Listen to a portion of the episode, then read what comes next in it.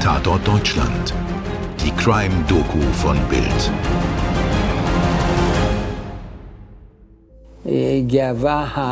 Ich hatte Nationalstolz. Ich dachte, wir zeigen der Welt und Deutschland, dass wir, obwohl sie versucht haben, uns zu eliminieren, hier sind und in der Lage sind, uns der ganzen Welt auf dem gleichen Niveau wie alle Weltsportler zu stellen.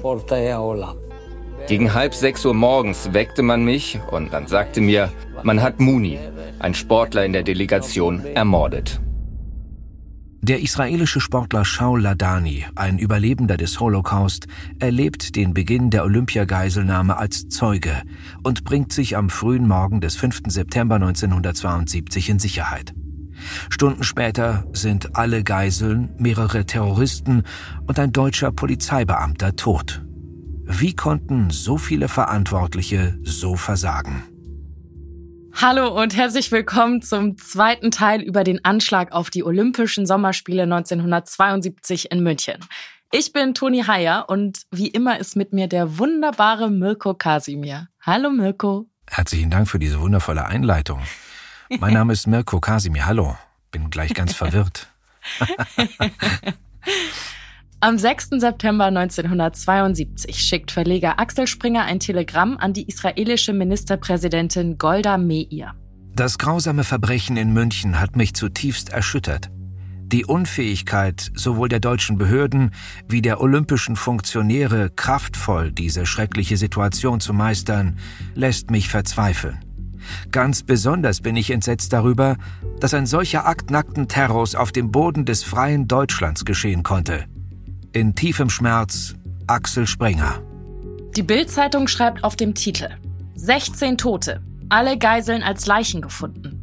Palästinensische Geiselnehmer hatten im olympischen Dorf elf israelische Sportler in ihre Gewalt gebracht.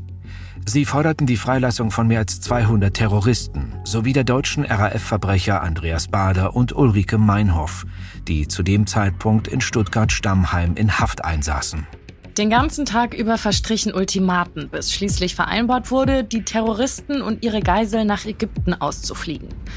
Aber noch während deren Hubschraubertransport zum Flughafen Fürstenfeldbruck in der Nähe von München läuft, lehnt Kairo den Plan ab. Bei einer völlig dilettantischen Befreiungsaktion sterben alle Geiseln und fünf der Geiselnehmer.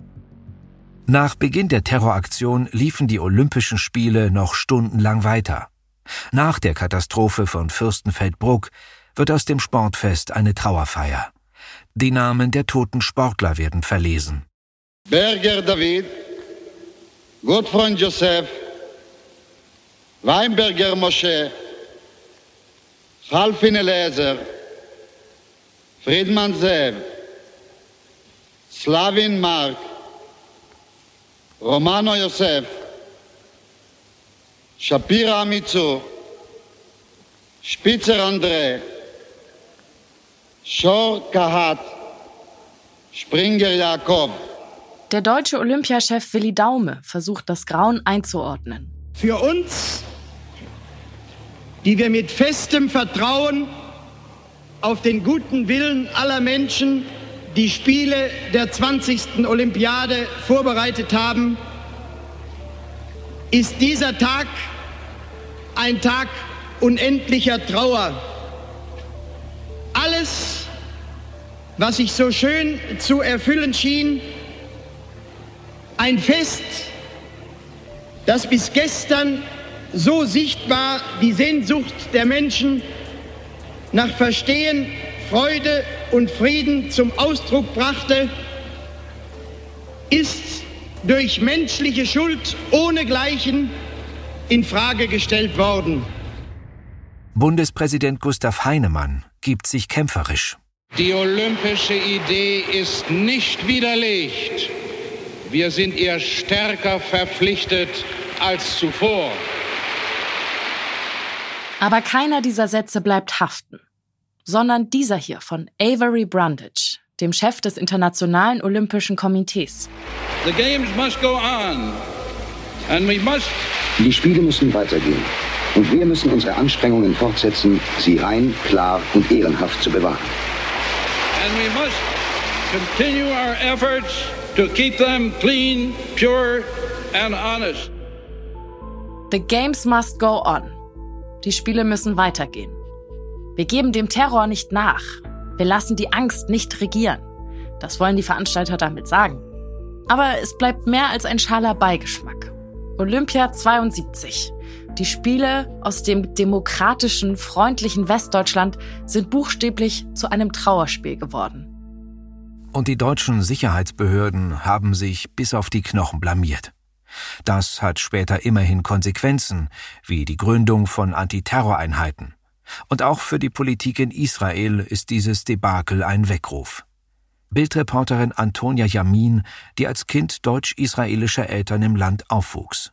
Also bei diesem Vorfall kam es ja zu zahllosen Sicherheitsmangeln. Und am Endeffekt die Art und Weise, wie israelische Delegationen äh, heute in der Welt gesichert werden, aber auch wie überhaupt ähm, Sportveranstaltungen auf die Welt gesichert werden, völlig verändert haben. Heute gibt es keine israelische Delegation, die ins Ausland reist, ohne dass sie gesichert wird. Und wir reden über eine mehrschichtliche Sicherheit, also auch eine sichtbare und auch eine unsichtbare Sicherheit die die ganz normale Bevölkerung meistens überhaupt nicht sieht. Also heute, wenn eine israelische Delegation ins Ausland reist, werden schon im Vorfeld Leute hingeschickt, um zu sehen, dass der Ort sicher ist, was die Gefahren sein könnten. Ich würde mal so sagen, dass Israel nach 72 erkannt hat, dass es sich quasi nur auf sich selbst verlassen kann und dass, wenn sie ihre Leute sichern will, dass sie es selber machen muss. Während die Spiele in München also tatsächlich weitergehen, werden die Leichen der fünf getöteten Geiselnehmer nach Libyen überführt. Dort kommt es zur nächsten Zumutung für Israel und die Angehörigen der Opfer. Die Terroristen erhalten eine Heldenbestattung mit militärischen Ehren. Die drei überlebenden Attentäter sollen dagegen vor Gericht gestellt werden. Aber dazu kommt es nicht mehr. Sonntag, 29. Oktober 1972. Lufthansa-Flug 615 von Damaskus über Beirut, Ankara und München nach Frankfurt wird entführt. Die Maschine ist in Syrien noch ohne Passagiere gestartet. Im Libanon steigen die ersten 13 Fluggäste zu. Eine Viertelstunde später drohen zwei arabische Passagiere, das Flugzeug zu sprengen. Sie fordern, dass die Inhaftierten des Olympia-Anschlags aus ihrer deutschen Haft freigelassen werden. In Bonn sind die Eindrücke vom Olympiadebakel noch frisch. Die Politiker entscheiden sich diesmal aber ziemlich schnell, den Forderungen nachzugeben. Trotzdem kommt es erstmal wieder zu einem Nervenkrieg. Am Nachmittag werden die drei in Deutschland inhaftierten Terroristen zum Flughafen München-Riem transportiert. Lufthansa-Chef Kuhlmann persönlich, der begleitet sie zum geplanten Austausch. Der soll damals im jugoslawischen Zagreb über die Bühne gehen. 20 Minuten nach Eintreffen der drei Terroristen am Flughafen Zagreb landet dort am frühen Abend auch die entführte Lufthansa-Maschine. Die Behörden in Bonn und Zagreb versuchen eine Salami-Taktik. Sie verweigern erst den Austausch der Geiseln und verzögern später das Betanken der Maschine. Aber am Ende gewinnt diesmal das Böse. Den Palästinensern werden die Terroristen übergeben. Die Geiseln der entführten Maschine kommen frei. In Libyen und anderen arabischen Ländern gibt es Siegesfeiern. Den Israelis reicht es. Sie verlassen sich nicht mehr auf irgendwelche Partner im Ausland. Sie nehmen nicht nur die eigene Sicherheit in die Hand, sondern auch die Bestrafung der Terroristen. Bildreporterin Antonia Yamin ordnet ein. Also nach den Olympischen Spielen hat halt die ehemalige Premierministerin Golda Meir den Auftrag dem Chef der Mossad, Zvi Samir, gegeben, jeden zu verfolgen und zu eliminieren, der damals tätig war. Also jeder Terrorist, der quasi in der Terrororganisation Schwarzer September war.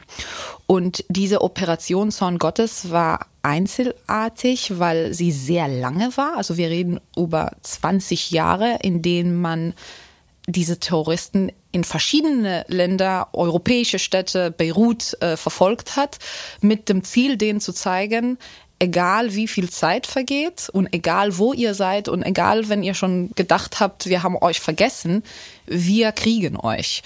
Natürlich auch heute werden gezielte Tötungen in Israel verübt, äh, im Gazastreifen zum Beispiel, aber heute ist der Sinn der Sache anders. Heute macht man das, um einen zukünftige Terroranschlag zu verhindern. Heute macht man das, weil die Sicherheitslage so knapp ist, dass wenn man es nicht macht, was Schreckliches passiert diese Operation Zorn Gottes war anders, weil es pure Rache war. Also das war eine pure Rache, die sehr, sehr lange gedauert hat. Zur Operation Zorn Gottes gibt Regierungschefin Golda Meir einen martialischen Befehl aus. Ich habe beschlossen, jeden einzelnen von ihnen aufspüren zu lassen. Wir werden sie jagen, bis wir jeden einzelnen zur Strecke gebracht haben. Für die Operation Zorn Gottes wird ein Team aus Spezialkräften des Geheimdienstes Mossad und der Armee zusammengestellt. Erste Aufgabe macht alle Mitglieder des Schwarzen September ausfindig, egal wo sie sich verstecken. Insgesamt werden 20 bis 30 palästinensische Terroristen als Ziele ausgemacht.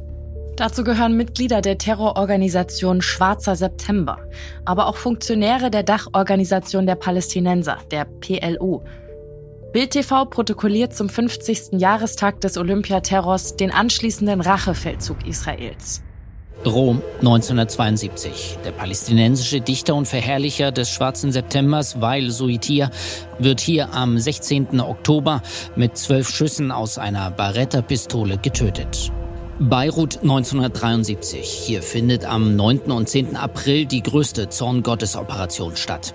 15 Mossad-Agenten, drei von ihnen als Frauen verkleidet, gehen mit Schlauchbooten am Strand des Hotels Sands Beach an Land und erstürmen zwei Häuser. Beirut 1979. Hier spürt der Mossad Ali Hassan Salameh, ein Führungsmitglied der Terrororganisation Schwarzer September, auf. Paris 1992. Der Planer des München-Terrors, Atif Baizou, wird am 8. Juni vor dem Hotel Meridien niedergeschossen. Die hier geschilderte Serie von Liquidierungen läuft aber nicht ohne Rückschläge. Im Sommer 1973 unterläuft den Agenten ein tragischer Fehler. In Norwegen sollen sie Ali Hassan Salami liquidieren, den Anführer des Schwarzen September – aber sie treffen den marokkanischen Kellner Ahmed Bouchiki. Ein Kundschafter hatte das falsche Ziel übermittelt.